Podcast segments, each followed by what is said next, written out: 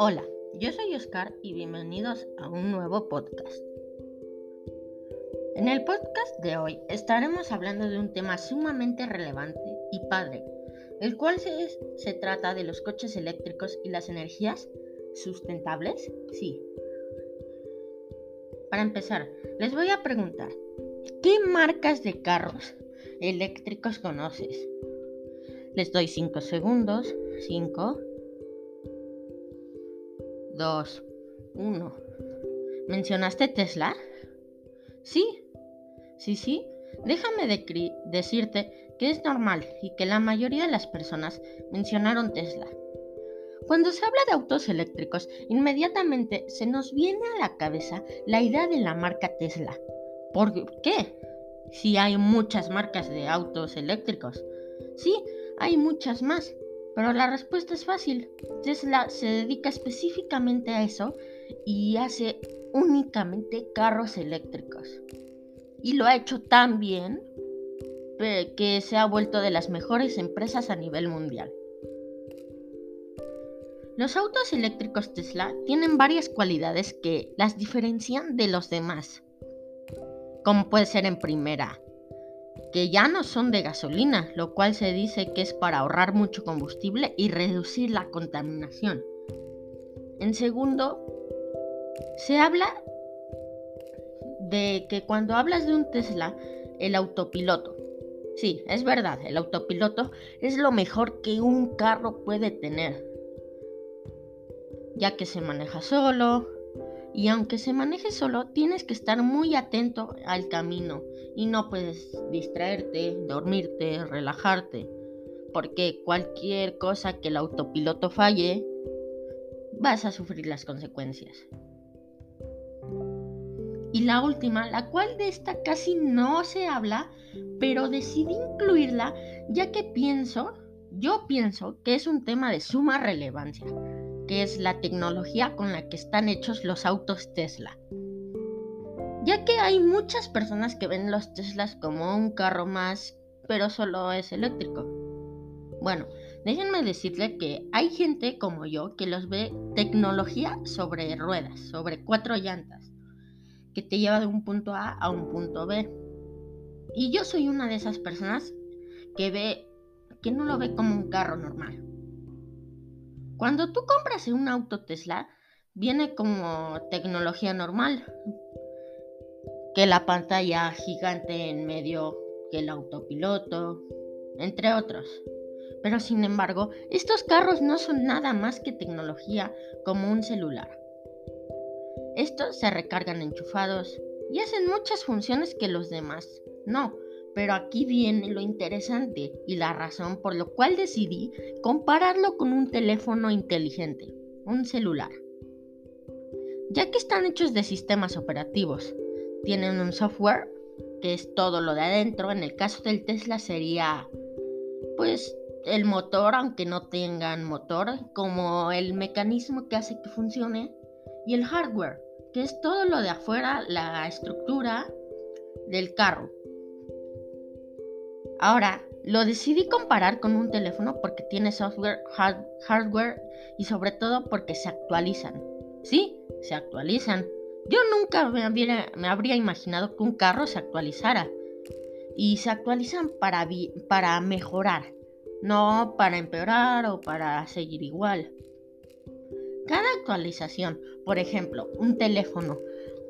Vamos a poner un ejemplo. Antes en un teléfono podías tener 100 contactos. Ahora, después de tres meses se actualizó ese teléfono y puedes tener 300 contactos o contactos ilimitados, X cantidad de contactos. Bueno, pues con el Tesla es igual. Antes de 0 a 100 km por hora llegaban 3.4 segundos se actualizó y ahora digamos llega en 3.1 segundos a, de 0 a 100 kilómetros por hora. Tal vez esto se vea una diferencia pequeña, pero es gigante a nivel de velocidad.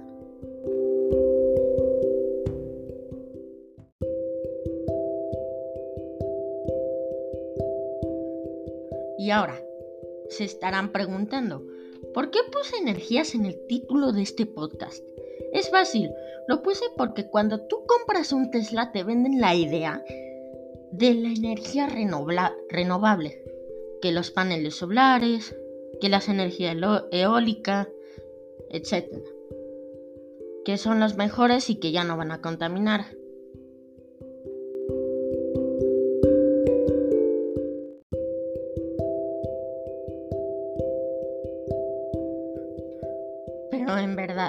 ¿Los paneles solares no contaminan? ¿En verdad la energía eólica es tan buena como dicen? Pues la verdad es que este tipo de energías sí ayudan, pero no como creías. Pongamos de ejemplo Alemania, que del 40 al 50% de su energía es producida por paneles solares y turbinas de viento. Pero pongamos una turbina de viento como ejemplo.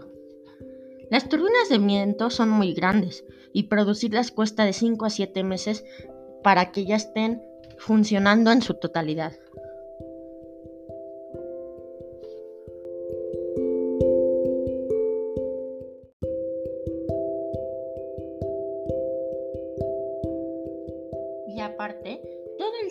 El CO2 que se utiliza para fabricar esto, que es una cosa gigante. Y luego de los 5 meses dirás que sí valió la pena. Pero ahora tienes que ver cuántos kilómetros cuadrados de áreas verdes se necesitan para poder instalar estas turbinas de viento? Y la respuesta son muchísimos. Aproximadamente se necesitan 5.000 kilómetros cuadrados. Y todos estos lugares no puede ser en cualquier lugar. Debe estar en una montaña donde haga aire y viento. Y luego se ocupan muchísimos kilómetros cuadrados para poder usar estas turbinas y son espacios donde hay hábitats de animales y pueden ser utilizados de manera muy buena. Pero al poner esto se están quitando muchísimos de hábitats, muchísimos kilómetros cuadrados de áreas verdes. Y estas matan a más de 100.000 pájaros anualmente. Ahora, paneles solares.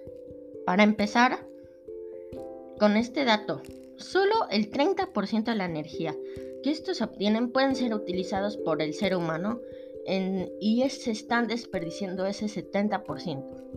Ahora, la producción de un panel solar no solo es cara, sino que contaminante. Y estos solo tienen de 20 a 25 años de vida, hablando de marcas buenas. Y normalmente duran de 10 a 15 años. Y luego se hacen basura y no sirven. Entonces van, los desechan, los queman, etc. En segunda, son muy caros y ocupan muchísimo espacio. Y ahí, al igual que el ejemplo anterior, mata fauna y flora. Otro problema de estos es que solo funcionan cuando hay viento, en el caso de las turbinas eólicas, y cuando hay sol, en el caso de los paneles solares. Y ahora, un día que no haya viento o un día que no haya sol, ahí se van pérdida de energía. La energía nuclear trabaja todo el tiempo y todo el tiempo que se está fabricando es aprovechada al 100% la energía, sin dejar nada. Y aparte ocupan menos espacio. Y ahora, seguro estarás pensando en cuánta gente mata esta energía, como es el caso de Chernobyl. Pero déjame decirte que esta energía es de las que menos gente mata, ya que esto pasa cada aproximadamente mil años o más, mientras las energías sustentables, entre comillas, matan hasta 100.000 personas por petawatt por hora. La energía nuclear mata a 90 personas por petawatt por hora y esto contando desastres como el de Chernobyl.